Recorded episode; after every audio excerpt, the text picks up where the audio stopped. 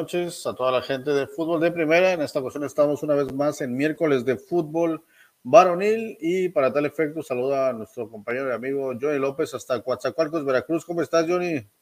¿Qué tal, Carlos? Un gusto estar aquí contigo, eh, hablar de fútbol varonil, mucha información, así que, que creo que va a ser un gran programa. Es correcto, como cada miércoles. Y saludamos a toda la gente de fútbol de primera, recordándoles que estamos aquí los martes con fútbol femenil y miércoles con el varonil. Y pues vamos a, pedir aquí que nos ponga la información que hay que compartirles a todos ustedes en pantalla, que hay que recordarles a, toda la gente que el día de mañana están la, nuestros compañeros Germán Basulto y el porterito en Acción Deportiva todos los jueves a las 4 de la tarde por Radio Yucatán 92.9 FM Así para que estén pendientes cada jueves de esta emisión de nuestros compañeros y amigos, donde igual tienen la información local, nacional e internacional de todos los deportes, no solo de fútbol, así que estén pendientes de esta emisión de Acción Deportiva. Ahí está el primer aviso y el anuncio de, de nuestros compañeros y pasamos a la siguiente información de igual mañana jueves. Está, estamos con este episodio nuevo de Hablemos de Nada el podcast Hermano de Fútbol de Primera, donde va a estar Andrea González Chávez, licenciada en nutrición, desde Acapulco. Esta, esta joven, Andrea González, va a estar desde Acapulco en entrevista con Mayra Acosta y Diana González con esta emisión de Hablemos de Nada, igual a las ocho y media de la noche, el día de mañana, jueves, y así cada jueves estén pendientes de los programas especiales que, que genera Hablemos de Nada. Y ahí está el aviso para todos ustedes para que estén pendientes. Y el siguiente aviso también es del próximo viernes, 28 de enero, estaré yo, Carlos Vega, representando a Fútbol de Primera en este primer episodio de Sobre la Mesa, que vamos a estar ahí con los compañeros de otros podcasts de Luchones Time, Raúl González, Josué Osorio de Luchones Time también, Magos del Diván, un lugar para platicar, con Isabel Ping de Vamos a Platicar, Leonan Sánchez de Contenido Neto TV, ahí vamos a estar cada mes una vez al mes vamos a estar ahí platicando. Nos va a tocar ahí estarnos rotando aquí de fútbol de primera. Bueno, a lo mejor en alguna ocasión estemos dos, ¿por qué no? Pero bueno, ahí vamos a ver, a ver esta primera emisión para que estén pendientes este viernes a las nueve de la noche, horario Ciudad de México. Ahí están los avisos para iniciar en esta ocasión, mi estimado Johnny, con la información de la jornada número 3, donde pues hay partidos reprogramados. El de Pueblas contra Cholos fue reprogramado por los casos de coronavirus y también el de el, partido de viernes 28 de enero a las 9 se fue, también se reprogramó por la fecha FIFA. Y bueno, un poco, ¿cómo, cómo arrancamos con este análisis de la jornada 3, mi estimado Johnny? Sí, así es. El Puebla contra Cholos que se juega este viernes a las 9 de la noche por eh, lo van a transmitir por Azteca 7, si no mal me equivoco. Así que el partido de la jornada 3 que se había suspendido, que, que en teoría se tenía que haber jugado el fin de semana, lo pasan para el día, del día viernes. Eh, Puebla tiene dos, dos, contagiados de COVID, así que, que bueno, no es mucho. Eh, los de Cholos ya se van recuperando poco a poco, así que por eso el día viernes se juega este partido, ¿no? Y la jornada 3 creo que nos dejó pues partidos interesantes que en mi punto de vista creo que eh, equipos que dejaron ir una gran oportunidad de sumar de tres, eh, sobre todo de local. Hablo de, América, hablo de Pumas, eh, lo de Monterrey, creo que fue más errores de Cruz Azul que, que pues ahora sí, cosas positivas de, de Rayados, ¿no? Que con un milagro prácticamente de último minuto rescatan el empate. Y, bueno, creo que también lo de Bravos de Juárez eh, poco a poco se va haciendo un poquito más de eh, más común verlo sumar. Creo que eh, es cierto, ¿no? Jugó contra San Luis, pero, pero bueno, lo de Juárez estar sumando es muy importante para la tabla porcentual y para regresar a, a, estos niveles de competitividad que, que, Juárez en su momento mostró, ¿no? Hoy en día creo que Mazatlán es el rival más débil de la liga, eh, lo que ha mostrado junto con Atlético de San Luis, que no, que no han sumado de, buena manera. Y creo que lo de Necaxa de rescatar, ¿no? 4-1 en Torreón, hace una victoria pues que sí sorprende porque difícilmente Necaxa se le veía anotar cuatro goles es cierto, eh, la mayor parte del partido eh, Santos jugó con 10 hombres, pero creo que lo que hizo Necaxa con el plantel que tiene es de, de mucho de aplaudirse y creo que saca un excelente resultado.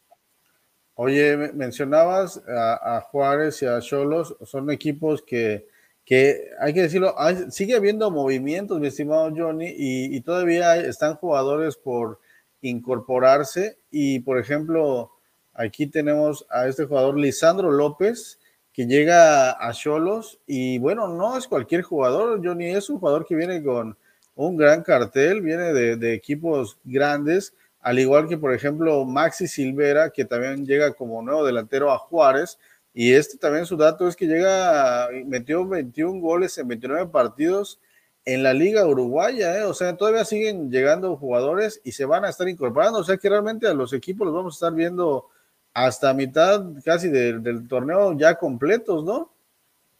Sí, hasta el día primero de febrero tienen este, la oportunidad a las 5 de la tarde se cierran los registros, así que Todavía queda unos días para que puedan seguir contratando. Lo de Maxi Silvera todavía no se hace oficial, pero yo creo que no tarda y, Juárez lo, hará oficial porque es un delantero que ya incluso ya se despidió de, su club, ya eh, pues no anunció que venía para Juárez, pero, pero bueno, ya, ya no está entrenando con el activo club que, que tenía, que era creo que el Cerrito Sporting allá de Uruguay. Así que, que bueno, eh, lo de Lisandro López creo que se me hace una contratación muy buena, un defensa central fuerte, alto, con experiencia en el Inter de Milán, eh, tiene un gran recorrido en Europa.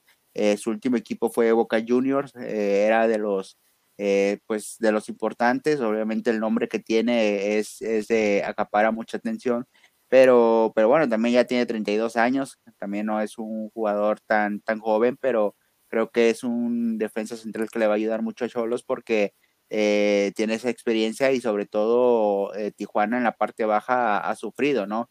Yo siempre he dicho que Cholos ha traído muy buenos jugadores, pero desgraciadamente no le ha funcionado eh, en la cancha, ¿no? Digo, son casos muy extraños, ¿no? Que son jugadores interesantes, que muchos equipos lo han buscado, equipos importantes han buscado esos, a esos jugadores, Cholos se los ha quedado, pero al final no funcionan, ¿no? El caso de Manotas, que fue buscado por mucho tiempo con, para Cruz Azul. Eh, no llegó a Cruz Azul, llegó a Cholos, pero no es un delantero que te haga dos, tres, cuatro goles como si lo hacía en su momento en la MLS, ¿no? Por eso creo que van a seguir viendo movimientos. También hay que recordar que ahora para este, para este torneo eh, se cambió la regla de que ahora equipos, eh, jugadores que han podido o que han tenido actividad con sus equipos eh, pueden cambiar a otros, a, otros clubes de la Liga MX, caso de Cendejas, que ya había jugado con Necaxa, eh, ya, puede, eh, ya jugó con América, el caso de, en este momento, de Otero, que ya está en Santos, ya lo anunció el América, ¿qué otro que te gusta? el de bueno, otros, otros jugadores que han pasado de un equipo a otro ya teniendo actividad en este torneo y pues hay que, hay que esperar, ¿no? A lo mejor y, y puede tener este eh, más movimientos dentro de la Liga MX o jugadores que llegan de la Liga MX, porque también Montesinos, eh, Joaquín Montesinos podría llegar a Cholos. Así que, que, bueno, vamos a, vamos a esperar, ¿no? Hasta el día primero de febrero a las 5 de la tarde que se cierran los registros. Es correcto. De hecho, igual, por ejemplo, este Marcos Mauro, ¿no? Defensa llega a Juárez, que también creo que todavía no, no tiene actividad.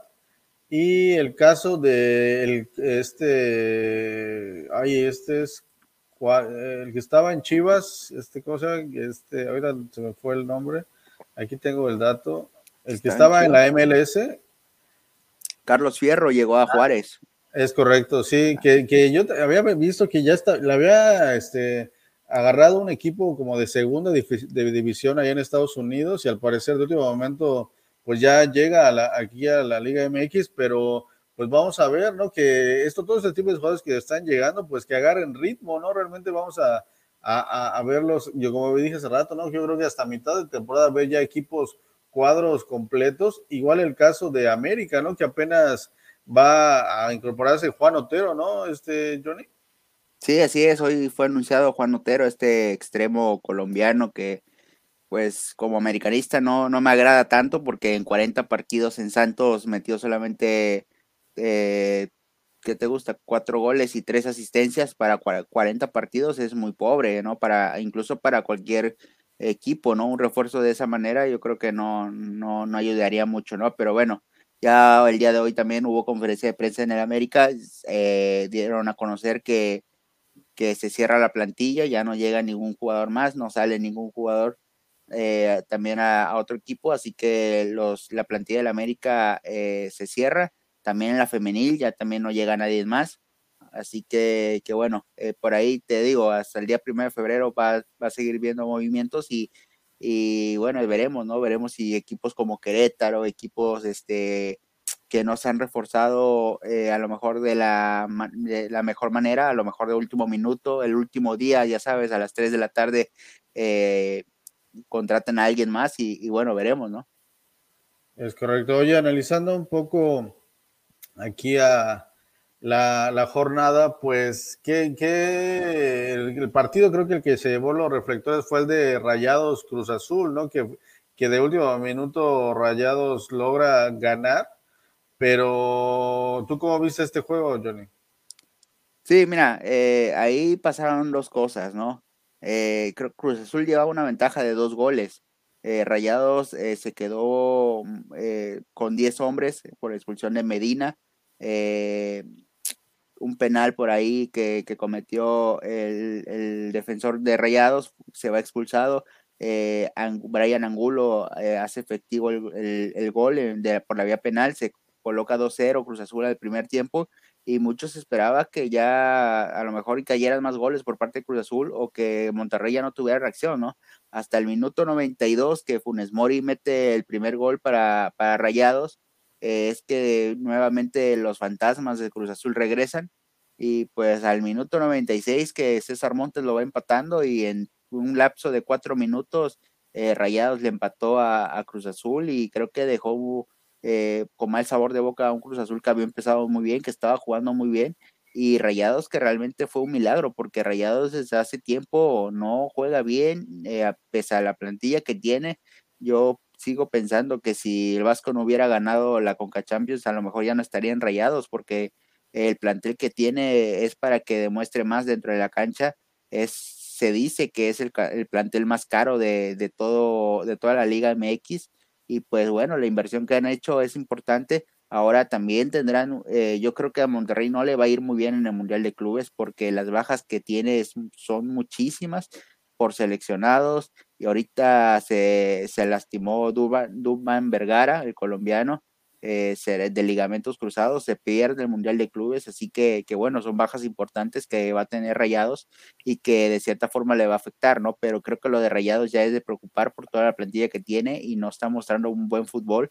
Y te digo, o sea, si no hubiera ganado con Champions, a lo mejor eh, el Vasco Aguirre ya no seguiría como técnico de, de Rayados que se dicen eh, allá en Monterrey que ya mucha gente ya no lo quiere, ¿eh? así que, veremos qué sucede más adelante. Si no le va muy bien en el Mundial de Clubes, que yo pienso que así será, que no le va a ir muy bien, pues eh, a lo mejor y no termina el torneo porque la presión allá en Monterrey va a ser muy fuerte.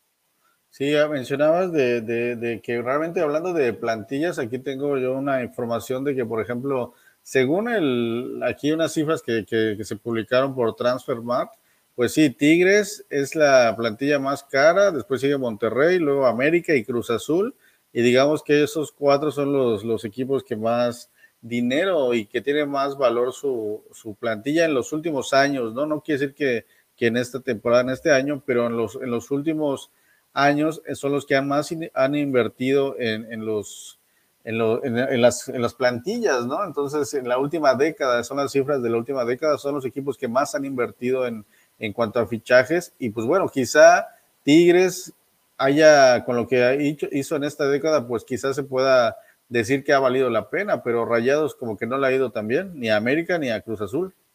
No, de hecho, Rayados de los que mencioné, bueno, eh, sí, pues de los que mencionaste es el que menos títulos ha ganado, ¿no? Por lo menos Cruz Azul ha ganado con Champions, Copa MX, América en esta, pues en esta famosa década, ¿no? Que dominó Tigres, ganó ligas, ganó Copa, ganó Conga Champions, ganó algunos torneos y Rayados sí, o sea, Rayados ya tenía tiempo que no ganaba nada. Eh, bueno, en 2019, después de ahí Conca Champions, pero igual, o sea, ya desde hace tiempo Rayados no figuraba y, y las inversiones que han hecho han sido inversiones fuertes para competir por el título y se han quedado en repechajes, se han quedado en, en cuartos de final de liguilla y, pues obviamente eh, la directiva y la afición no están tan contentas, ¿no? Porque son inversiones fuertes que al final no le están dando resultados.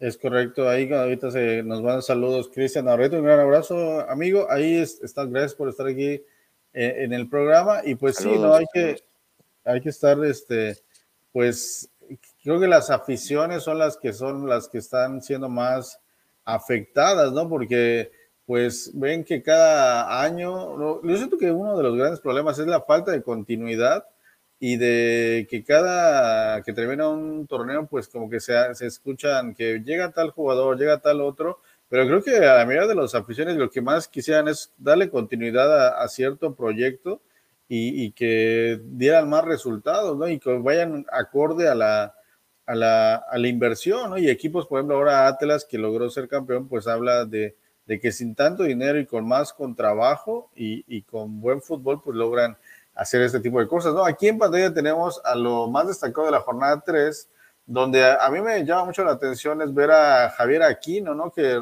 recordamos que era un jugador que, que, era de selección nacional en algún momento y que habla muy bien que esté viviendo ahorita, habla muy bien que sea el de mayor cantidad de pases acertados y que no sé si en algún momento, pues, este tipo de, de, estadísticas, igual el caso de Isaac Brizuela, que, que, que no por estar en Chivas, pues al ratito vamos a ver eh, qué cantidad de, jugadores aporta cada, cada equipo, donde pues vemos que Rayados, tanto estamos hablando de Rayados, es el equipo que más, es el equipo que más jugadores aporta a la selección, pero pues en cuanto a resultados veo que no, no va por ahí, ¿no? Vemos a, Gilberto Sepúlveda de Chivas, en balones recuperados, vemos a jugadores que a lo mejor no tienen tantos reflectores, pero en cuanto a números vemos que están dando resultados, ¿no? Sí, la verdad es que, son jugadores eh, pues mexicanos que, están alzando la mano. Difícilmente eh, Brizuela será llamado a la selección. Aquino se retiró de, la selección hace dos años, si no me equivoco. Eh, anunció su retiro por algunos pues diferencias, creo que en su momento con la federación, etcétera. decidió darse ya pues por retirado de la selección pero en este caso a mí me da gusto lo de lo de Escobosa, porque Escobosa es un jugador con mucha calidad que en, Dorados, cuando estaba Diego Armando Maradona, que en paz descanse, era su mejor jugador. Y eso fue lo que le ayudó a regresar a primera división con Querétaro y posteriormente pasar a la América. Creo que eh, Escobosa eh, no le fue muy bien en América, obviamente, por eso es que sale de, las Águilas y se va a Necaxa, pero eh, está regresando al nivel, está poniendo pases de gol, los pases de gol que puso el fin de semana para sus delanteros, realmente creo que ya lo quisiera nuevamente el América, porque pues, se lo pusieran a Viñas, a Henry, porque son, son centros que lo, lo, firma hasta Benzema y cualquier otro delantero eh, del mundo, porque digo, como como delantero ya quisieras que te pongan dos, tres, cuatro balones de gol prácticamente y, y, Escobosa lo está haciendo en los partidos que ha tenido con Necaxa. Así que, que bueno, que me da gusto que Escobosa sea llamado. No sé, no sé si en algún momento, ¿no? Sabemos que la, la selección está muy tomada en cuenta, eh, ya tiene como que una base, pero este, al final, pues, son jugadores que podrían llamar la atención, ¿no? Eh, lo de Osiel Herrera, creo que es un joven que, que sí metió gol contra, contra América. Es un joven que hay que llevarlo de poco, pero igual en su momento, si, si madura de la mejor manera y sigue mostrando un buen nivel, eh, podría ser considerado eh, por selección, ¿no? A lo mejor no para este proceso, pero sí para el que viene y creo que será interesante eh, ver. También hay que recordar que ya la selección ya es una selección con, con, edad avanzada, o sea, ya es su último proceso mundialista y se vendrá un cambio generacional importante, a lo mejor y, dejamos de ver a los Ochoa, dejamos de ver a los Héctor Herrera, dejamos de ver a los Guardados, eh, incluso, bueno, a lo mejor y Raúl Jiménez aguanta un proceso más, pero no sé si llega al Mundial, porque igual hay que, ya Raúl Jiménez ya, ya tiene 31 años y, creo que viene ese cambio y es importante que, que jugadores eh, jóvenes eh, muestren buen nivel y sean este, considerados en algún momento para, para, para un proceso mundialista. Es correcto, ahorita mencionas a Raúl Jiménez, que precisamente yo creo que ahorita en algún momento vamos a hablar de la selección, pero precisamente ahorita pues se reportó lesionado, ¿no? Y no va a tener participación y vamos a quedar una vez más en la en el debate, ¿no? De que pues si no va a estar Raúl Jiménez, el caso de Henry Martín que no anda muy bien, el caso de, de, de ¿cómo se llama? De llamar al Chicharito, ¿no? Porque pues todos nos esperanzamos mucho a que Raúl Jiménez esté al 100, porque pues sabemos que es el mejor centro delantero que tenemos en activo, pero pues no está, ¿no? Y, el caso del tal polémico Marcelo Flores, que no fue llamado a la mayor, pero sí está en la sub-20.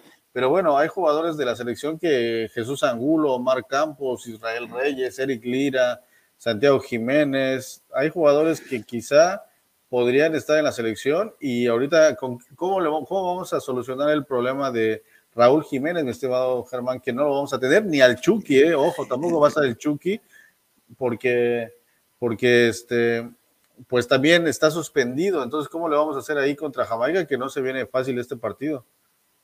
Pues ahí, por ahí se escucha que Alexis Vega y Antuna serían la delantera de, de, de la selección el día de mañana contra Jamaica no sé si, si realmente lo, vaya a hacer, no hay que esperar el día de mañana. Pero, o, bueno, hoy que hay conferencia de prensa, eh, a lo mejor el Tata Martino da eh, la alineación, pero eh, creo que lo de estos, estos chicos, en el caso de Marcelo Flores, yo sí lo veo adecuado que siga con su proceso de sub-20 porque no juega, en no juega en primera división, sigue jugando en fuerzas básicas y creo que hay que llevarlo a poco ya para el siguiente siglo mundialista, ¿no? Ya si por ahí llega a subir a, y creo que también eso es lo que le está jugando en contra, ¿no? Tendrá mucha calidad, pero como no juega en primer equipo, eso es lo que el Cata no, no lo tiene eh, considerado porque no está en fuerzas básicas todavía, ¿no? Creo que eso es lo que le ha afectado a Marcelo Flores, más allá de que tenga calidad. Eh, yo siempre he dicho que si tú tienes 17 años tienes calidad, pero ya la estás, estás mostrando buen, buen nivel en primera división, y te quiere un equipo europeo o la selección mexicana, pues tienes que aprovechar esa oportunidad, ¿no? Pero en este caso Marcelo Flores desgraciadamente juega en fuerzas básicas del Arsenal y creo que es lo que hace que no lo llame, ¿no? Pero veremos, ¿no? Veremos. Yo creo que por ahí se dice, yo en este caso creo que Funes Mori será el delantero titular el día de mañana. Eh, lo de Henry Martín, como bien lo dijiste, no está pasando por un buen momento y creo que el Tata se va a inclinar más por, por Funes Mori porque eh, creo que son más, es más o menos más de las cualidades de, Raúl Jiménez, es más parecido y eso es lo que le ayuda, ¿no? Por, e, incluso también por eso es que, se, que el Tata lo pidió cuando Raúl Jiménez estaba lesionado. El tema de, Raúl Jiménez, eh, al parecer no podrá estar en este partido porque se viene recuperando una lesión, pero en los siguientes hay que recordar que en esta fecha FIFA serán tres juegos, tres juegos y eso es lo que eh, tiene contemplado el Tata que a lo mejor Raúl esté en uno o en los dos siguientes juegos. Es por eso que no viaja, para que no haga el, viaje a Jamaica y, tenga ese proceso de recuperación allá en México, allá en México y pues eh, tenga ese, ese, eh, pues ese periodo ¿no? de, recuperarse y estar en los siguientes dos juegos. Así que yo creo que se van a inclinar por, por Rogelio Funes Mori para la, para la delantera del día de mañana contra Jamaica.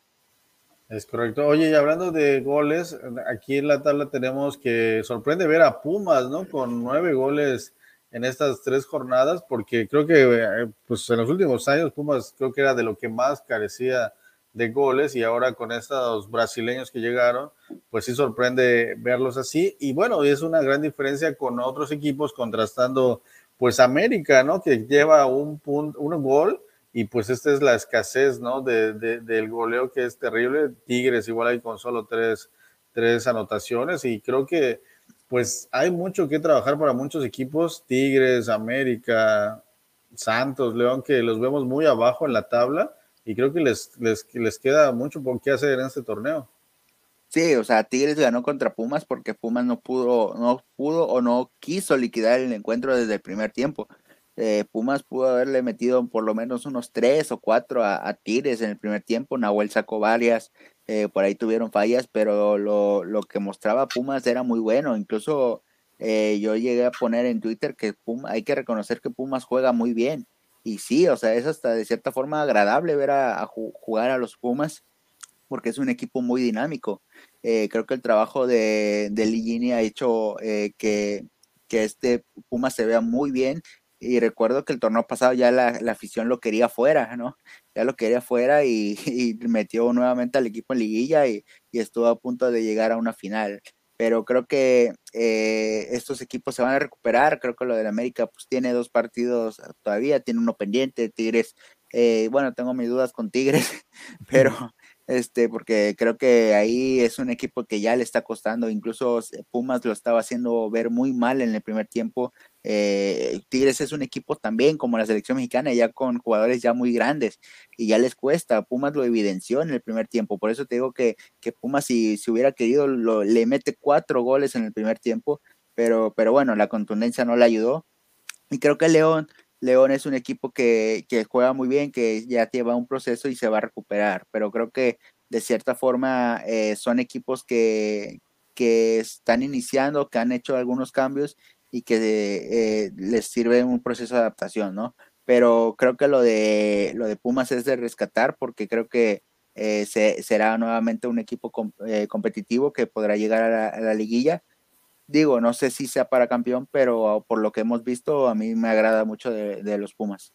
Es correcto. Y aquí ya pasando al, tema de las defensivas, pues sí, hablando de Pumas, pues tener el más seis, ¿no? Porque ya tiene nueve goles a favor y solo tres en contra. Habla muy bien de que pues está jugando muy bien equilibrado, como bien dices. Y bueno, también de destacar el Atlas y Puebla, que solo han recibido un gol, Johnny.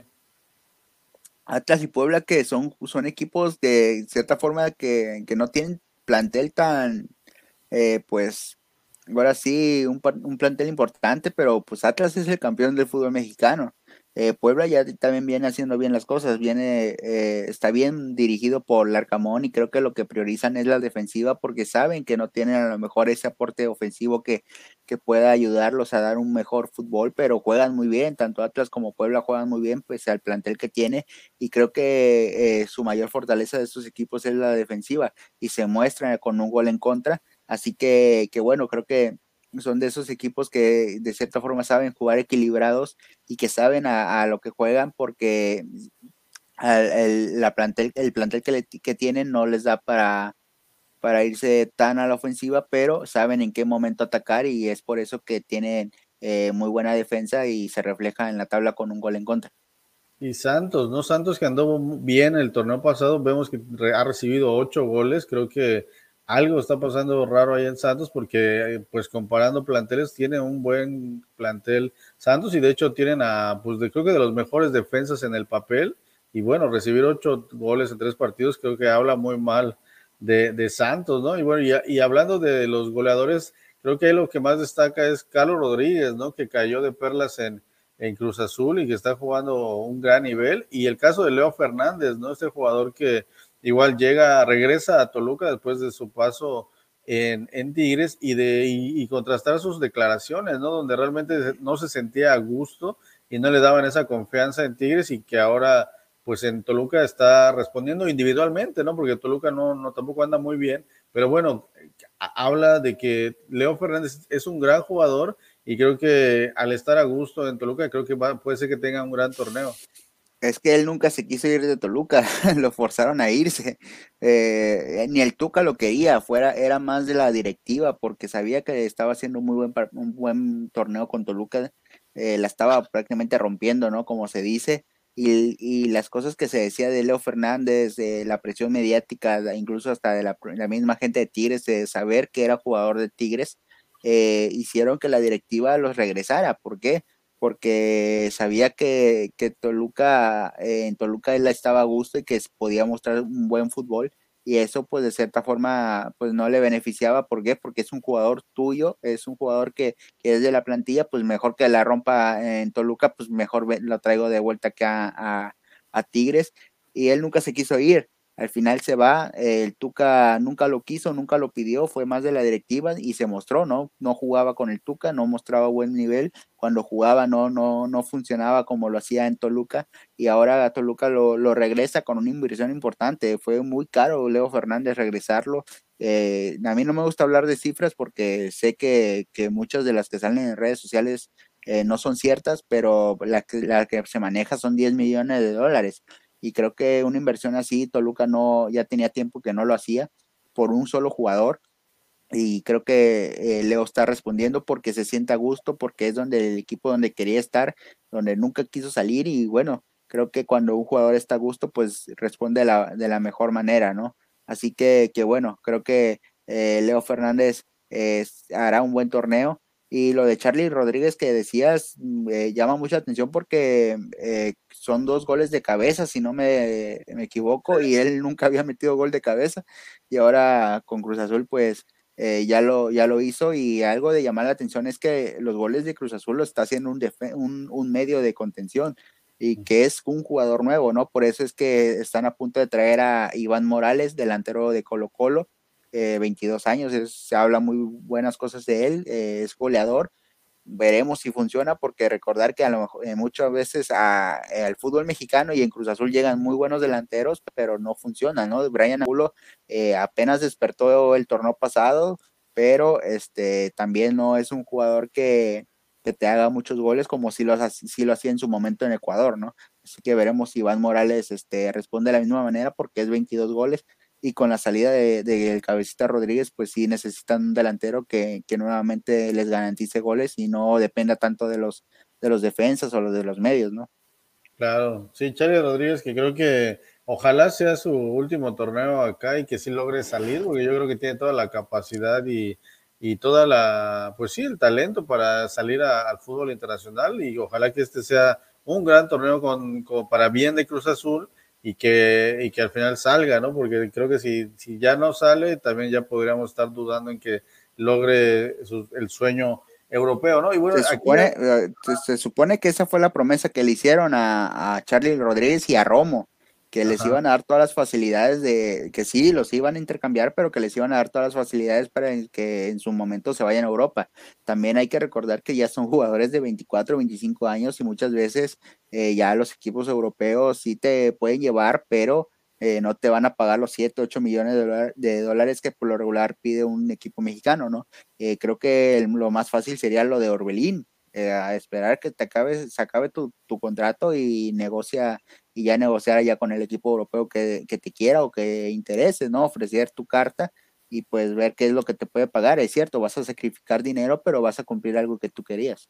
Es correcto. Y bueno, mientras tanto, Cruz Azul y Atlas están en la punta de la tabla. Pero de estos equipos, ¿quiénes son los que tienen partidos pendientes, Johnny?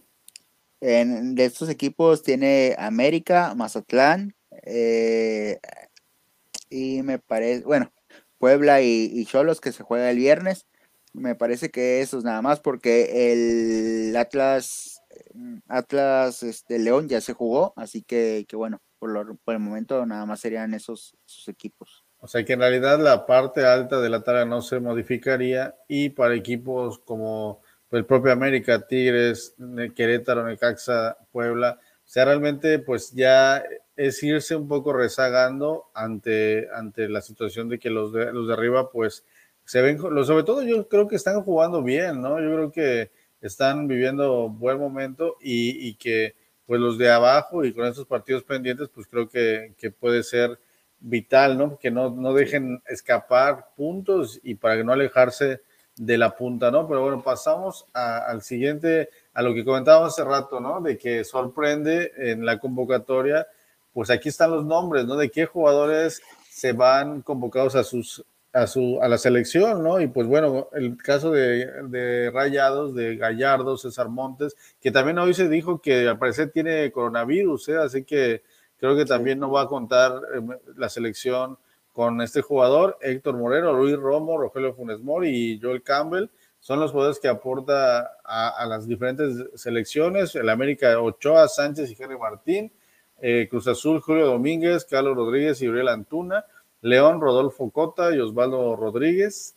Eh, Tigres sorprende, solo aporta a Luis Rodríguez, que es el Cata, no, es Luis Rodríguez, ¿quién es? El Chaca, el Chaca. Chaca, perdón, sí, el Chaca Rodríguez. Alexis Vega, que, que ojalá este, lo veamos bien en selección, Jonathan Orozco y Alfredo Talavera de Pumas. ¿Cómo eh, a estos jugadores y crees que se quedó alguien ahí que debe haber de estos equipos ser llamado a sus selecciones? Eh, no, yo creo que se me hace una lista justa, pues sabemos que la mayoría viene de Europa. Eh, creo que lo, lo, que comentábamos hace rato, ¿no? Eh, son muchísimas bajas de rayados para, para, lo que viene en el Mundial de Clubes, que se van a selección.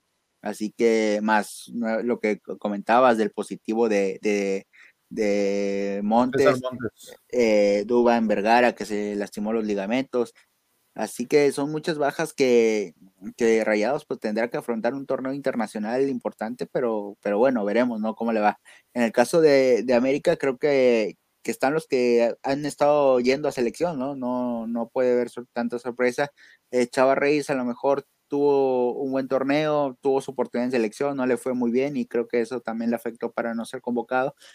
Lo del Cata Domínguez yo no lo entiendo, todavía no entiendo por qué es seleccionado nacional, no sé qué es lo que le ve el Cata, el Tata. En el, segundo, en el segundo gol de, de, Rayados, o sea, se ve, no parece jugador de primera división, realmente la manera en que le gana eh, el salto César Montes es tristísimo para un jugador eh, con la experiencia del, del Cata y con, con, pues ya tanto recorrido, eh, jugador hasta de primera división, creo que no te pueden hacer eso, o sea, eh, con toda la ventaja que llegaba, que, que, tenías, pues te gana el cabezazo, es cierto, César Montes es más alto, pero pues, el defensa traía la ventaja, ¿no?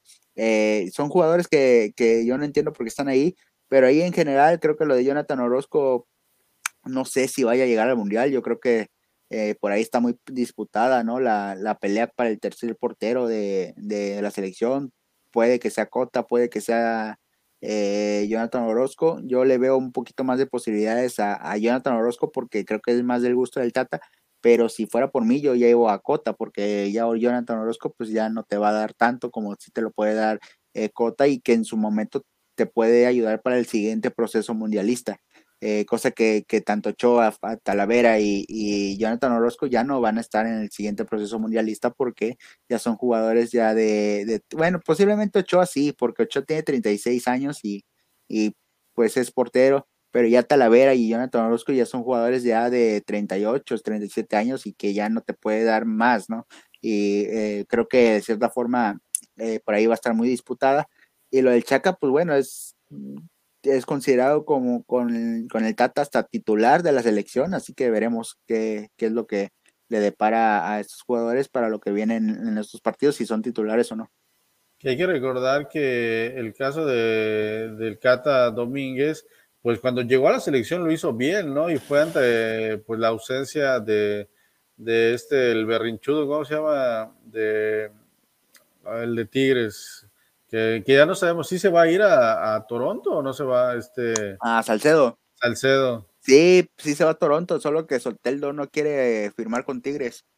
es lo que está trabando la negociación. Pues es que imagínate, eh, le están, eh, estaba más acostumbrado a jugar a, porque hay interés de equipos brasileños, pero, pero pues no han puesto el dinero, cosa que Tigres ya, pero pues como que no quiere venir a, Tigres, así que es lo que está trabando la negociación, pero al final se va a ir, ¿eh? porque ya no entra en planes de, de, Tigres, ya él también ya no quiere estar ahí, así que al final se va a ir Carlos Salcedo, no sé si vaya a llegar este Soteldo, pero Carlos Salcedo sí se va al, Toronto. Y yo creo que de Soteldo, yo lo recuerdo que estaba en el Atlético Mineiro, me, parece, o en el Santos, Santos, exacto, y tuvo un gran torneo hace un año, precisamente fue ese gran torneo que fue yo me, acuerdo en esos programas de aquella época, a mí me llamaba mucho la atención que siendo él venezolano, sí es venezolano, ¿verdad? Venezolano, este, venezolano. Este, si fuera 10 del Santos de Brasil, o sea que jugaba de No, y es un jugador chiquitito, tiene, no, creo que no mide ni el 1.60, así que sí. lo que lo hace más descatable. A mí me sorprendía mucho en esa en la Copa Libertadores que le fue muy bien. Yo me vi algunos de los partidos y me impresionaba, ¿no? Que era un jugadorazo y me, más me sorprendía que fuera un jugador no brasileño en este equipo icónico de Brasil trayendo el 10, ¿no? Y decía, no manches, qué, qué jugador y precisamente de su gran desempeño fue que se va a la MLS a Toronto y, que ya estando ahí, la verdad no, no sé qué tan bien le haya ido, no, no estoy tan enterado, pero bueno, es un gran jugador y que ahorita pues con la llegada de Lorenzo Insigne en julio, pues yo dije, van a jugar juntos, ¿no? Pero al parecer eh, llega en sustitución porque pues juegan la misma posición y pues Lorenzo Insigne, pues es, yo digo que es mucho mejor jugador y es, exacto, llega a ser un jugador este, franquicia y bueno, yo, pero yo me dije, van a jugar juntos, qué, qué, qué impresionante, aparte de que los dos son súper pequeñitos, ¿no? Del 1.60 y algo a lo mucho, pero bueno, ahora que, que Sotelo pues saldría, pues yo creo que ir a Tigres no creo, no creo que le emocione tanto, ¿no? Después de haber estado en donde ya estuvo y, brillando. Y bueno, pero bueno, si llega, ojalá para que lo podamos ver jugar en la Liga MX y, en Tigres. Porque es muy joven, ¿eh? Tiene 24 años, o sea, es muy, muy, muy joven y creo que te puede dar muchísimo eh, hotel aquí en la Liga MX, pero pues si no quiere venir, yo creo que tampoco lo vas a forzar, ¿no? Así, aunque tú lo quieras y pongas el dinero, ¿para qué quieres un jugador que no quiere venir a, tu equipo y pues mejor déjalo ir y ya que te paguen con Carlos Salcedo, que negocien la manera en que se va a ir, porque pues un jugador que no quiere llegar a tu institución, pues eh, a lo mejor y puede ser este como Leo Fernández. Leo Fernández no quería llegar a Tigres y vimos lo que pasó, no funcionó y se fue se regresó a Toluca, así que puedes hacer una buena inversión con Soteldo, pero si no quieres estar, pues te, te va a ir a uno o dos torneos. Y a mí me sorprende que Toronto quiera a Salcedo, ¿no? Yo creo que pues no, no está viviendo buen momento desde hace mucho tiempo y, pues además con lo extra cancha, ¿no? Lo que a veces es un jugador un poco conflictivo, yo creo que no, pues si lo logra vender Tigres sería un gran negocio, ¿eh? porque realmente es como librarte de este jugador y, y, sacar un poco de ganancia, ¿no? Pero bueno, hablando de los extranjeros, igual aquí tenemos en pantalla a los jugadores extranjeros que van a alimentar a sus, a sus selecciones y pues bueno, de, de estos jugadores, mi estimado Johnny, pues yo, bueno, viendo, por ejemplo, Esteban Andrada y Maxi Mesa, que son los argentinos que, que juegan en, en, la Liga MX, pues muchos de estos, ¿qué tantos de ellos llegan a ser titulares? Porque, bueno, en el caso de Esteban Andrada y Maxi Mesa, dudo que sean titulares en Argentina, pero de los demás, ¿quién sí llega a, ser titular en sus selecciones y que puede marcar diferencia en sus selecciones? Bueno, Anthony Silva es el portero de, Puebla y es el portero titular de la selección de, de Paraguay. Juan Escobar, eh, pues es de no es titular ni suplente, está en ese punto intermedio, eh, los, van rotando. Richard Sánchez eh, igual, eh, era muy, era titular en la selección del Paraguay, perdió ese, ese puesto, igual va rotando. Brian Zamudio igual de la misma manera. Carlos González es igual este suplente de, Paraguay, pero sí tiene actividad. Claudio Baeza igual es suplente, Víctor Dávila suplente en Chile, pero digo, al final son jugadores que sí tienen actividad, ¿no? Lo de Sebastián Vegas es titular con la selección de Chile y, titular con Rayados. Eh, de ahí eh, Ángel Mena igual tiene actividad con, con, Ecuador. Camilo Vargas, que últimamente se está ganando el puesto en la selección de, de Colombia, que creo ¿Qué tan grande es Camilo Vargas? Camilo Vargas ha de estar, ha de tener como unos 31 años, 32 años, o sea, no es muy... ¿Tuvo experiencia en, Europa o algo así? Creo que sí, creo que sí jugó allá en Europa, no recuerdo el equipo, te mentiría si te digo un equipo, pero, pero sí, creo que sí ya tuvo su, su paso por, por Europa. Eh, y los de Venezuela sí son titulares, ¿eh? eh o sea, Rómulo Otero sí es titular, eh, yo Murillo igual, eh, creo que me parece que es igual es titular. Y Eduardo, Eduardo Bello, que es un, es un jugador que llegó a Mazatlán para este torneo, igual es titular. O sea, incluso se habla muy buenas cosas de él. Metió el gol en el, el, partido pasado eh, para Mazatlán. O sea, son jugadores interesantes lo que tiene Venezuela. Lo del Nico López, que es su primera convocatoria para selección mayor de, de, Uruguay, que lo lleva Diego Alonso, que lo conoce bien del fútbol mexicano, Gorriarán, que que hace dos días lo convocaron porque creo que no estaba llamado, no sé qué haya pasado ahí en, Uruguay y lo, llamaron, pero qué bueno que se siguen fijando en jugadores de la Liga MX. Obviamente está la ventaja de que Diego Alonso pues conoce mucho el fútbol mexicano, ya dirigió aquí, eh, prácticamente jugó aquí también y le da seguimiento al fútbol mexicano porque de cierta forma pues su último equipo fue Rayados de ahí se fue al Inter de Milán, pero sabía que en cualquier momento le podía caer una, una posibilidad en México nuevamente y tenía que seguir viendo el fútbol mexicano. Eh, le cae lo de la selección uruguaya, así que creo que se sacó la lotería. pero este, son jugadores que de cierta forma interesantes, ¿no? Pedro Aquino ya fue baja de la selección de, de Perú por una lesión, ya está nuevamente de regreso en, en, México para ser evaluado con el América. Lo de Santiago Ormeño, pues no tiene mucha actividad con, con Perú, ¿no? no la eh, es el delantero titular, ¿no? Sí, y va pues de sparring, ¿no? Prácticamente a, nada más a, completar los, los, las interescuadras, pero pues a lo mejor y tiene algunos minutos y si lo llega a aprovechar, qué bueno, ¿no? Ojalá y, y que los aproveche porque la decisión de irse a Perú pues fue un poquito complicada. Si era México, Perú, eh, vio que en México no lo iban a llamar y pues eh, se fue a Perú. No, no, le está yendo muy bien a, Ormeño en, en, León, pero pues a lo mejor y, y, le, va, le va de la mejor manera y, y, esa confianza la recupera ya en la selección de Perú haciendo goles y, y se gana un puesto. Oye, este, ya cambiando un poquito de tema y hablando, siguiendo hablando de la jornada 3, el dato este de que ha sido la jornada que ha tenido más tarjetas rojas. ¿Cómo viste el tema del arbitraje y, por qué crees que sea este dato de, que haya sido desde hace 11 años la jornada con más tarjetas rojas? Pues yo creo que es el eh, bueno, en este caso ahí fueron rojas que, que sí eran pues eh, ahora sí, como dice Arturo, Arturo Bricio, ¿no? Decisión correcta, en la famosa decisión correcta de su análisis del arbitraje los días lunes o martes, creo. Eh, pero lo de Viñas a mí no me parecía roja, porque creo que es la caída, no, nunca en, ningún momento estira la, la, eh, la, pierna para golpear.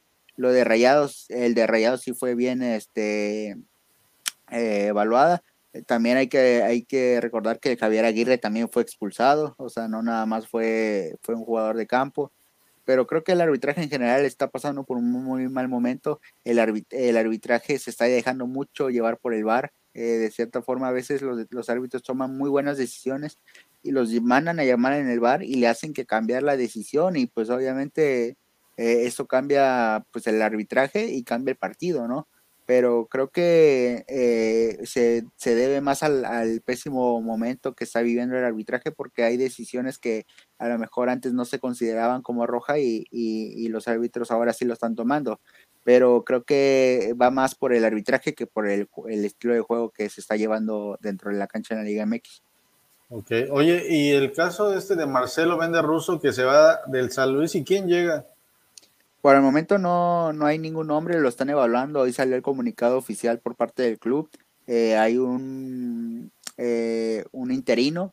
Eh, comentaban en el, en el desplegado, en el comunicado, de que iban a evaluar en los siguientes días. Hay que recordar que, que bueno, el pro regular muchas veces los equipos aprovechan las fechas FIFA, ¿no? Para hacer cambios cuando las cosas no van bien, pero es fecha 3, o sea, si vas a hacer un cambio, hazlo desde el inicio del torneo, porque digo, ¿para qué te esperas hacer de un mes y medio si después este no mm, lo vas a echar a la jornada 3, ¿no? Creo que eh, ahí habla muy mal de la planeación de, de, San Luis, pero por el momento no hay ningún nombre, así que, que esperemos, ¿no? A lo mejor entre el, en estos días, fin de semana, se da a conocer el nuevo técnico de San Luis y, y veremos cómo se, cómo se desempeña, ¿no? Pero yo creo que será de fuera, no creo que agarren a un, un entrenador mexicano, por lo regular San Luis trae entrenadores extranjeros.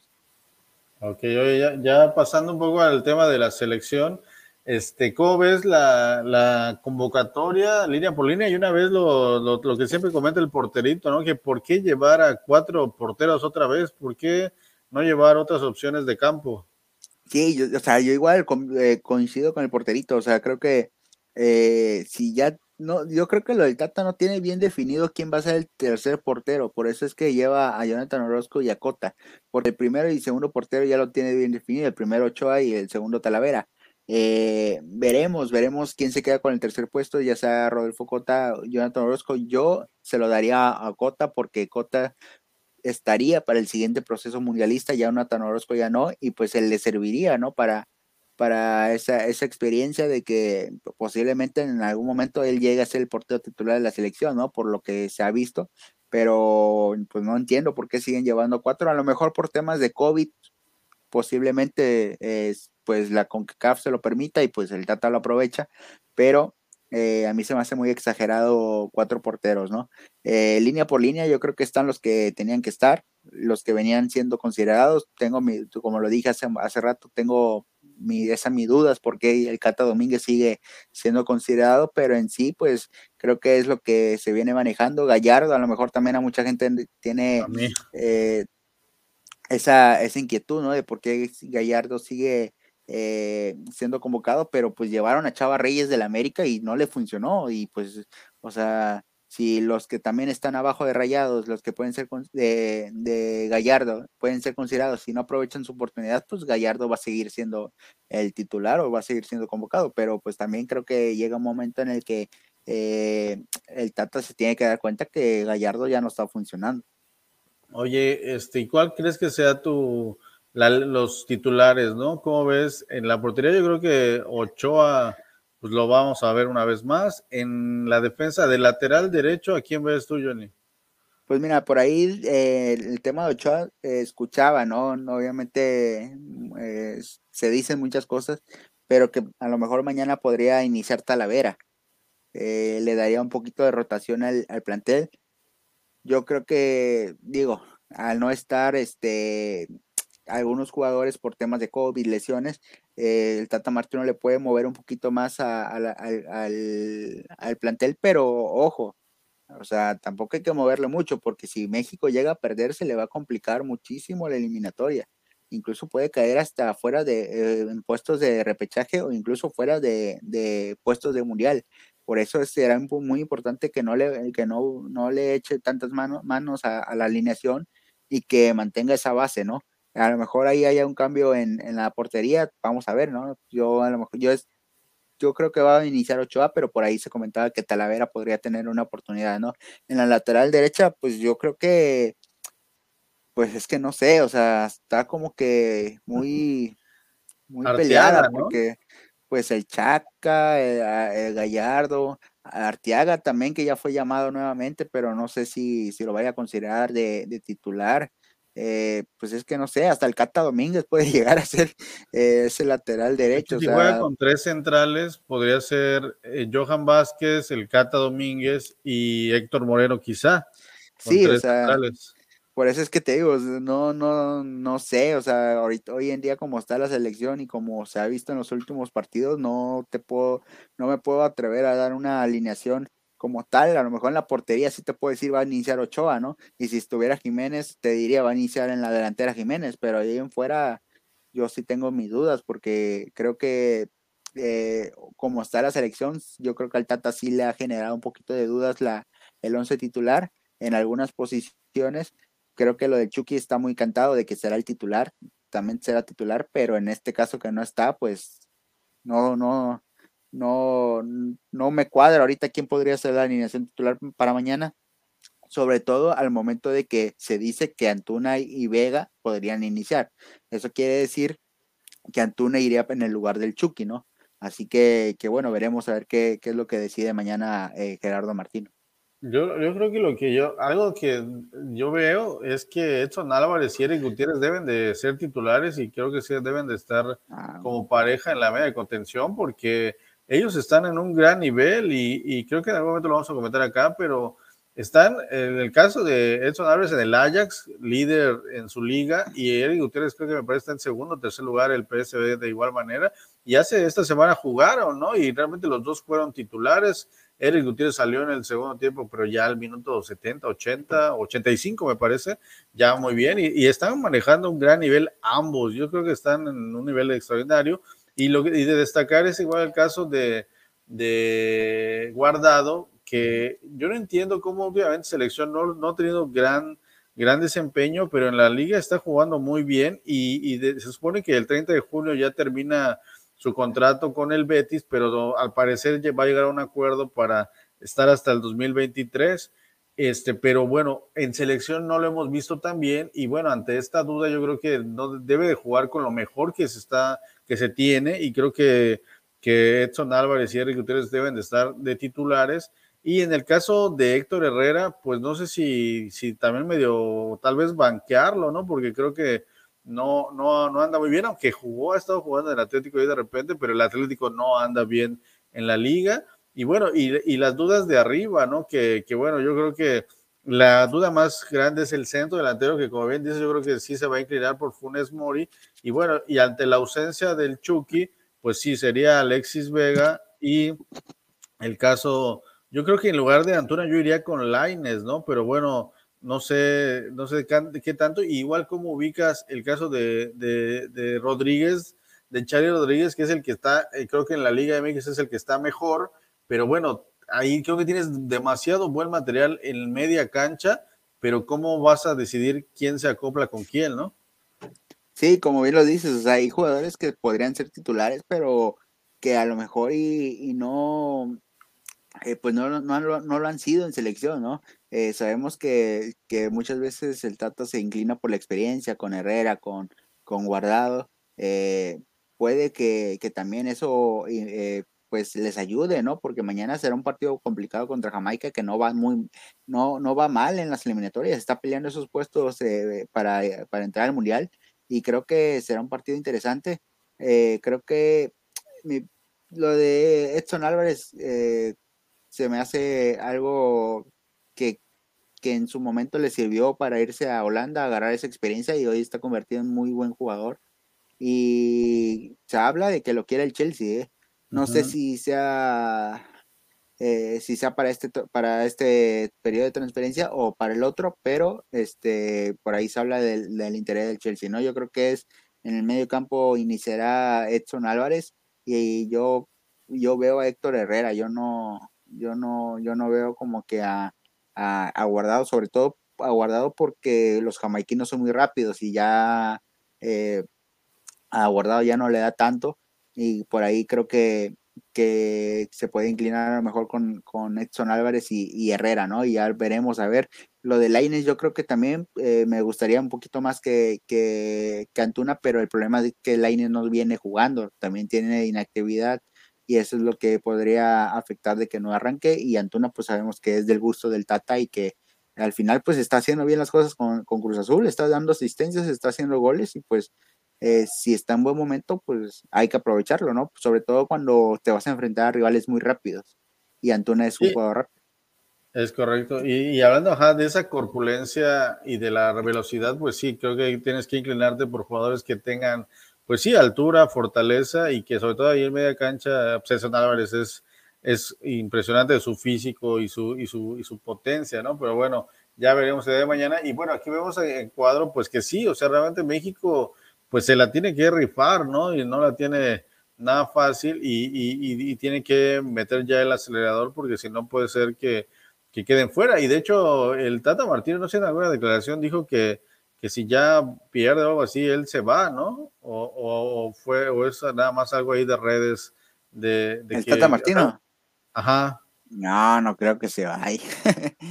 no, no creo que se vaya. Yo creo que es este, fue algo más como de redes es que, es que en las redes se lee muchas cosas que, que, luego uno no, uno sí se las cree y luego cuando resulta que es mentira, pues sí te saca de onda porque puede que sí sea cierto, pero no, digo, al final no sé si, si llega a perder esos dos partidos o tres partidos o no llega a sumar lo que se espera, no sé si hasta se vaya a tomar la decisión, no creo que se vaya él solo, pero sí se vaya eh, a tomar una decisión de que a lo mejor el Tata lo, lo despida, ¿no? Porque creo que tendría, pondría mucho en riesgo la calificación y como se manejan la, los directivos mexicanos, pues eh, no, no, nos sorprendería, ¿no? Pero que él se vaya por su voluntad, no, no creo, lo dudo mucho.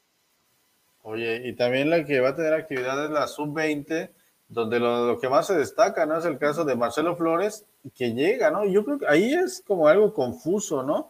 Porque todo se, dudaba, ¿no? De que aparecer Canadá lo iba a, este, convocar, pero a mí se me hace muy extraño que, que, que sí vaya a la sub-20, ¿no? ¿Y por qué no? Si ya lo, lo estás convocando como seleccionado, ¿por qué no lo llevaste a la mayor, ¿no? Y más que, pues ahorita sí hacemos falta, yo creo que entraría perfecto en lugar del Chucky, ya que no va, no va a jugar el Chucky, pues lo metes a Marcelo Flores, ¿no? Es que, ¿sabes qué? Yo siento que a Marcelo Flores ni siquiera el Tata le gusta. Una porque creo que ni siquiera, o sea, una porque no juega en primer, no juega primera división. Otra, este, pues no sé, él ve, yo, yo no, yo creo que su, su favorito, todo ese rollo es Santuna, ¿no? El que le gusta un poquito más. después sigue Laines, pero son jugadores que están en primera división. Marcelo Flores está en fuerzas básicas. Eh, creo que eso es lo que le quita un poquito de, peso o interés del Tata Martino para poderlo llamar a, a, primer equipo, ¿no? Creo que lo del tema del Canadá sigue vivo. Eh, me bueno, no me comentaban, lo leía de que este, comentaban de que eh, Canadá le garantizaba proyección en el caso de como sucedió con Davis, como está sucediendo con otros jugadores, y eso es lo que le llama la atención a él. Pero igual, Canadá no lo convoca a, a, selección mayor porque no juega en primera división, y creo que eso es lo que le está afectando a, Marcelo Flores. Pero bueno, veremos. Yo creo que está bien que lo, lo sigan manejando en sub-20, que lo sigan manejando en esa categoría para que no pueda.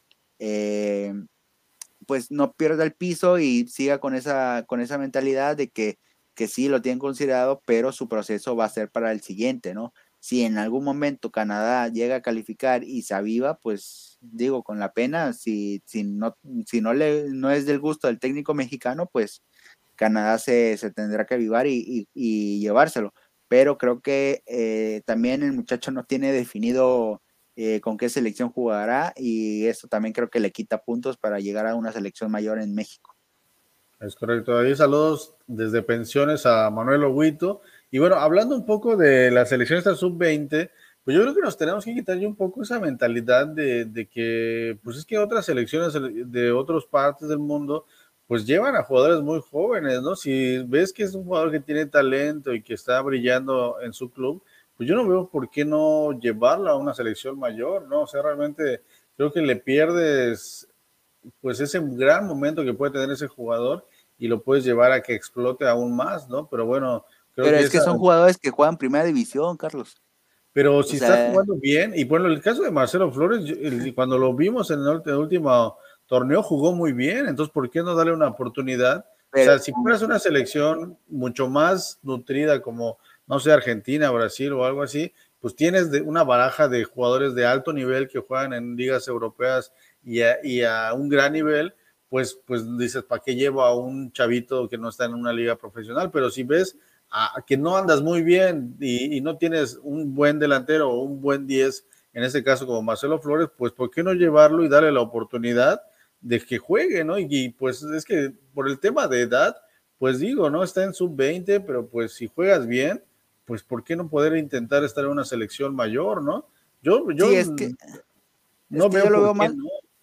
Sí, es que yo lo veo más por, por, por con lo que se ha dicho, ¿no? O sea, eh, en Brasil sí es cierto, juegan, llevan a jugadores de 18, 19 años de selección mayor, pero en, en, Brasil debutan a los 18, 19 años en primera división. Aquí en México debutan a los 21 y eso si te va bien, pues debutas a los 23 y tienes tu proceso, ¿no? Eh, lo de Marcelo Flores en, la, en el torneo de su categoría, pues sí, sí, o sea, la jugó muy bien todo, pero era con chavos de su edad. O sea, hay que verlos con ya, yo creo que hay que verlo ya con, con gente más grande, con jugadores de primera división. Eh, ya tuvo su, su entrenamiento en, en, el Arsenal con primer equipo, eh, de cierta forma ya tuvo un acercamiento. Ah, no sé qué haya pasado, que no se quedó, lo regresaron a, a, a primera a sub-20 o a la categoría como reservas, creo que le llaman allá en, Inglaterra. Y este, y pues hay chavos igual, o sea, yo recuerdo cuando se llevaron a Vela al Arsenal, tenía 17, 18 años, pero lo llevaron al primer equipo. Eh, en su momento también estaba, eh, había otro chico, chico del Arsenal, de brasileño, creo que eran, hermanos, unos gemelos, no, ese era en el United. Eh, bueno, había otro chico del, del, Arsenal y lo mismo, tenía 18 años, pero ya había jugado en Brasil o en Argentina, eh, primera división y pues se quedó en el primer equipo. Yo creo que a Marcelo Flores se le va a presentar la oportunidad en selección mayor cuando esté en primera división. Eh, mientras no esté en primera división, creo que le va a costar mucho trabajo ser llamado. En este caso, si tú ya tienes 19 años y ves que tienes posibilidades de, de irte a otro club, a lo mejor vete a préstamo a, o pide que te vaya a préstamo a una, una, eh, a una liga de española, a, una liga portuguesa, que en Portugal, o holandesa, eh, que te ayuda mucho a los jóvenes para seguir este, creciendo. Pero yo creo que pasa eso, ¿no? De que Marcelo Flores no lo consideran ni en Canadá ni en, ni en, ni en México por el tema de que no está en primera división y creo que si Marcelo eh, quiere ser considerado para selección mayor, tendría que pedir a lo mejor o se tendrían que fijar equipos de, primera división, ya sea de Portugal o de, otra liga, eh, en él para que también él tenga esa proyección a selección mayor. Si no, yo creo que ahí se va a quedar y, difícilmente podrá llegar a, a, primera división, porque a lo mejor y no sabemos si va a llegar en algún momento a primera división, si no, si a lo mejor y se queda en fuerzas básicas y, y pues ya jugó selección mayor, no sé, es mi teoría, este, pero, pero bueno, veremos, ¿no? Veremos, o sea, sí tiene mucha calidad, pero creo que por eso es que lo están llevando de a poco, porque no juega primera división. Bueno, vamos a ver qué le pasa entonces a este joven Marcelo Flores, que, que bueno, no, los partidos son contra Costa Rica sub-20 el 29 de enero y el 1 de febrero van a estar ahí jugando. Supongo que esa puerta cerrada y no creo que lo televisen, pero ojalá y sí para que podamos checar esto, este desempeño y pues ya con esto nos despedimos, mi estimado Johnny, ya, ya nos, este, ya cumplimos nuestra hora de, análisis futbolístico, supongo que quedaron ahí más cosas en el tintero, pero bueno, ya nos, despedimos y pues bueno, vamos a, estar viviendo a partir de mañana, hay que recordar que hay jornada doble de la Liga MX femenil, vamos a, a estar ahí disfrutando de, de estos partidos, de la selección mexicana, de Jamaica y pues bueno, toda la actividad de las selecciones. Vamos a tener bastante material para el siguiente, los siguientes programas del martes y del miércoles. Así que pues un último comentario, mi estimado Johnny, para despedir esta emisión de fútbol de primera varonil.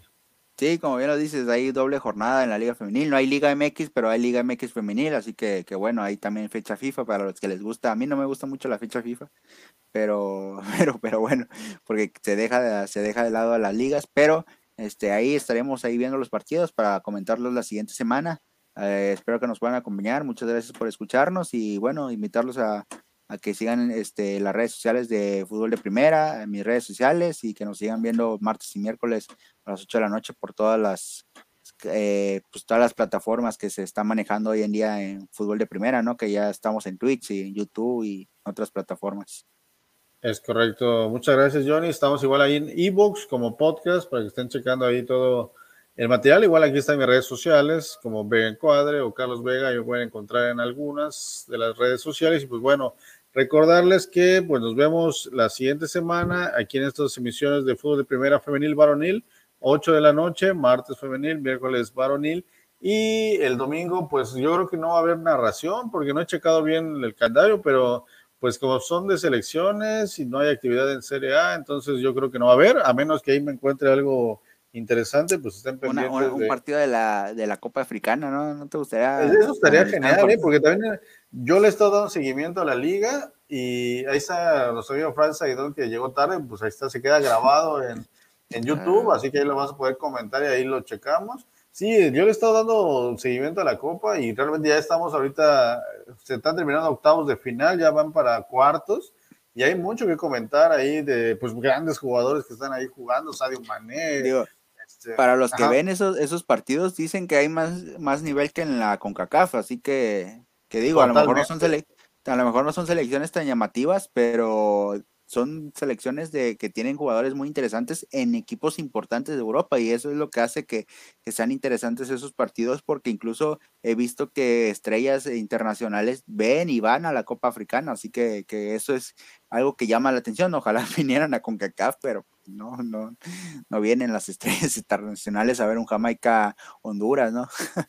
Sí, no, es que realmente se vive muy fuerte ahí en cuanto a los países, hay mucha rivalidad, se llenan los estadios y realmente muchos jugadores que están en primer mundo jugando en la Premier League, jugando en Francia, van a estos equipos y deciden, muchos hasta prefieren, o sea, Baden, por ejemplo, tienen la posibilidad de estar en la selección francesa y dicen, no, yo voy a jugar con mi selección de mi país africano, ¿no? Aunque hayan nacido fuera, deciden jugar porque sus familiares, su, raíces de allá, entonces vemos, ahorita se a la mente por, ejemplo, él es de Gabón y, prefirió todo el tiempo jugar, es un gran jugador y prefiere, toda su vida ha ahí jugando en Gabón, entonces ves, ahorita está Abubakar, que precisamente está, está rompiendo ahí récords, está metiendo muchos goles y es de, notar porque él va a ser compañero del Cabecita Rodríguez que juegan ahí en el Ar Nazar, está rompiendo la ahorita ahí de Camerún, entonces sí, o sea, ojalá y podamos ver un partido de esos porque sí, o sea, se vive intensamente y pues sabemos, son jugadores muy rápidos, muy fuertes y ya muchos con, con gran calidad, Mohamed Salah en Egipto, o sea, no, o sea, es un gran fútbol que, que sí, o sea, lo hemos visto en, en, torneos internacionales, en los propios mundiales, como los equipos africanos, pues luego son sensación, ahí recordamos a Nigeria en grandes mundiales, o sea, no, hay gran, gran calidad y pues sí, o sea, muchos, mucho mejor nivel que con CACAF, eso lo podemos asegurar. Pero bueno, ahí vamos a ver que, toda esa información que se ha estado quedando, porque pues no nos da tiempo, realmente necesitaríamos un programa diario porque todos los días surge tanta información y no nos damos abasto, ¿no? Y aquí el programa pues solamente dura una hora y, pues sí, pero no hay de qué igual hay información de Balotelli que regresa a la selección italiana, o sea, hay gran, gran, gran contenido que ahí se queda en el tintero y que no hay, no hay chance de analizarlo, ¿no? Pero bueno, este, gracias a toda la gente, gracias a Fran Saidón, que pues sí, con todo gusto repetíamos el programa, pero no, mejor ahí chécalo, ahí se queda en las redes, dale me gusta, compártelo, coméntalo y pues ya la siguiente semana estaremos este, diciendo todo eso que hayas analizado junto a nosotros. Nos despedimos, mi nombre es Carlos Vega y estén pendientes de todo lo generado en fútbol de primera. Gracias, Johnny. Nos vemos. Hasta que estén bien.